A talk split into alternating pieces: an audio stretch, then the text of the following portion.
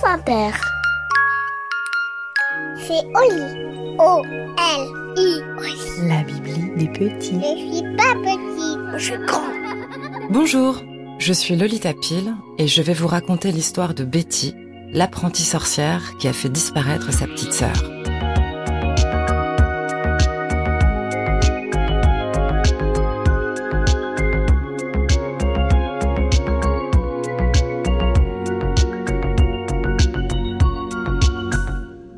Un peu avant les vacances, Betty a eu 10 ans. Elle avait l'intention de consacrer tout son été à la sorcellerie. Mais un matin, exceptionnellement, sa mère lui a demandé de garder sa petite sœur Vanda. Betty avait dit oui à contre-cœur. Vanda faisait beaucoup de bêtises. hein. Or, la sorcellerie est un art de la concentration. Avant de partir, la mère de Betty lui a rappelé les règles. Ne pas jouer avec les plaques, faire un peu ce que voulait Vanda, pas uniquement ce que voulait Betty, ne pas emmener Vanda à la rivière. S'il lui arrivait quelque chose, Betty serait responsable. Betty a demandé à Vanda ce qu'elle voulait faire. Allez à la rivière. Non, interdit, a répondu Betty. Tango alors. Ok. Betty a appuyé sur le bouton du livre musical et la joie a envahi Vanda. Le livre entre les bras, elle a couru au milieu du salon et agité sa tête et ses jambes super vite. Betty a dansé avec elle, s'est ennuyée et monté sur une chaise et a allumé la plaque électrique. On va te fabriquer un ami, Vanda. Comment ça? Betty a crayonné un garçon sur une feuille et l'a passé à Vanda qui lui a gribouillé une bouche avec son feutre. Ensuite, Betty a découpé l'ami de Vanda et l'a installé dans une casserole. Pour qu'il ait une âme, il lui faut un nom. Comment veux-tu l'appeler? a demandé Betty à sa petite sœur. Hmm, Vandito. Betty s'est concentrée. Venditus. Rien ne s'est passé qu'une odeur de lait brûlé. Découragée, Betty a dit à Vanda de rester sage, tandis qu'elle allait chercher son journal intime de sorcière. Vanda s'est mise à chanter à tue-tête et Betty s'est bouché les oreilles pour se concentrer. Elle écrivit L'art de la sorcellerie par Betty Gray.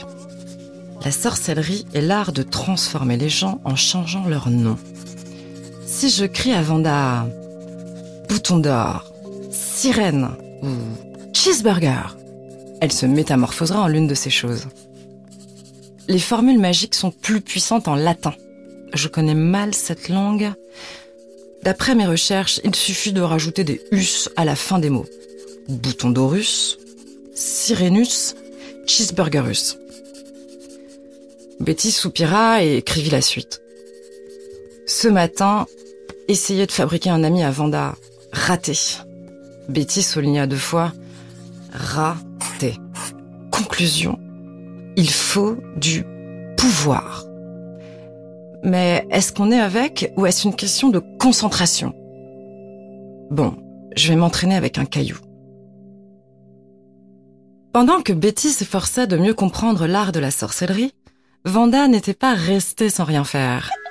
Elle avait sorti tous les Kleenex de la boîte et les avait posés par terre. Elle avait déroulé le sopalin et tous les rouleaux de papier toilette et emballé le canapé et le chien avec. Puis, elle avait trouvé un rouleau de film plastique et s'était approchée de sa grande sœur. Betty tenta de déplacer un caillou de toutes les forces de son esprit quand soudain Vanda grimpa sur le canapé et lui emballa la tête dans du film plastique. Vanda Betty se retourna et vit que sa petite sœur avait momifié le chien et l'appartement dans de longues bandelettes de papier blanc parfumé. Oh non, Vanda, c'est encore moi qui vais devoir tout ranger. J'en ai marre, Vanda, marre, marre, marre. Je ne veux plus te voir. Disparais, sors de ma vie, Vanda. Et soudain, Betty ne vit plus Vanda. Vanda? Mais Vanda n'était plus sur le tabouret. Du film plastique transparent flottait à la hauteur où se trouvaient les mains de la petite fille une seconde plus tôt et valsa jusqu'au sol. Vanda avait disparu. Betty a hurlé. Vanda Elle a fouillé les placards, secoué le panier à linge et même ouvert la gueule du chien. Vanda n'était nulle part. Alors Betty s'est mise à chercher Vanda partout. Et plus Betty cherchait Vanda, plus elle pensa à elle. Car depuis le divorce, Vanda devenait bizarre. Elle ne voulait plus marcher sur le trottoir, ni porter d'autres vêtements que son maillot de bain. Au ciné, elle plongeait la main dans les pop-corns des gens et se servait, évidemment sans leur permission, les traitant de Mmh, quand ils enlevaient sa petite main de leur cornet. Elle voulait juste aller à la rivière et continuer le barrage qu'elles avaient commencé ensemble. Betty l'a promenée dans un caddie. Tu ne peux pas passer toute ta vie en maillot, Vanda, C'est ma vie, c'est pas ta vie. lui répondait Vanda. Un jour, Betty et sa mère avaient perdu Vanda pendant plusieurs heures. Sans céder à la panique, Betty avait marché vers la rivière et sa petite sœur était là. Accroupie, son chapeau de paille sur la tête, Vanda empilait sagement des galets sur le barrage. C'était il y a quelques mois. À ce souvenir, des larmes mouillèrent les joues de Betty, tandis qu'elle poussait le caddie en route vers la rivière où elle espérait retrouver une nouvelle fois sa petite sœur. Depuis le divorce de leurs parents, Vanda chantait au lieu de parler. Les garçons de leur nouvelle école ne jouaient pas avec elle, et Betty essayait, sans succès, de les transformer en iguanes. La vérité, c'est que plus grand monde ne faisait attention à Vanda. On la nourrissait, la baignait, l'habillait, voilà tout. Et ça devait faire un moment que Vanda se sentait devenir invisible. Les parents ne pensaient qu'à la nouvelle organisation du quotidien, et Betty était obnubilée par son envie d'apprendre la magie, pour métamorphoser le petit appartement en belle maison comme avant, pour se faire des amis invisibles. Et tout le monde disait à Vanda Chut, sois sage, laisse-moi tranquille. Alors Vanda s'était mise à faire des bêtises pour ne pas disparaître. Avec tout ça, Betty n'avait rien mangé. Qu'est-ce qu'elle avait faim? Elle acheta un cornet de popcorn et gara son caddie sous des arbres. Elle avait remarqué que les esprits invisibles communiquaient grâce aux arbres, agitant les feuilles comme des instruments de musique pour dire ⁇ Je suis là !⁇ Vanda, euh, tu m'entends? demanda Betty. Pas de réponse. Mais Betty vit que son popcorn diminuait à toute vitesse et entendit mâcher. Vanda, c'est toi? Un rire farceur lui répondit. Mais ça, Ouf, Vanda était quelque part.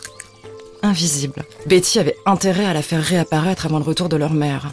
Sinon, elle devrait lui avouer qu'elle avait fait disparaître sa sœur, son premier sort, et un vrai mystère car elle n'avait pas utilisé de formule magique. Elle s'était juste mise en colère. Tandis qu'elle descendait la pente escarpée vers la rivière, Betty comprit le pouvoir des sentiments et des désirs. C'étaient les sentiments qui étaient magiques. Elle avait tellement désiré que Vanda disparaisse que c'était arrivé. Et maintenant, Vanda n'était plus là. Et la vie sans elle était nulle. Avec le divorce, Betty aussi serait devenue transparente si elle n'avait pas existé si fort aux yeux de Vanda. Il y avait les merveilles de la vie, comme le pop-corn, la présence de leur père, la magie. Et Vanda, qui était l'air que Betty respirait. Betty se fichait d'avoir réussi un sort. Elle voulait juste que Vanda revienne, même si ça voulait dire se laisser emballer dans du film plastique ou les algues de la rivière jusqu'à ses 18 ans. Vanda? Vanda Vanda appela doucement Betty. Elle agrippa une branche, lança ses jambes et atterrit sur le barrage en forme de presqu'île qu'elles avaient construit ensemble. Vanda, petite sœur, tu es la chose la plus merveilleuse qui me soit jamais arrivée. Vanda, Vanda, Vanda, répéta-t-elle plusieurs fois comme une formule magique. Betty, je suis là. Et là, Betty ne put en croire ses yeux. Vanda, elle était là.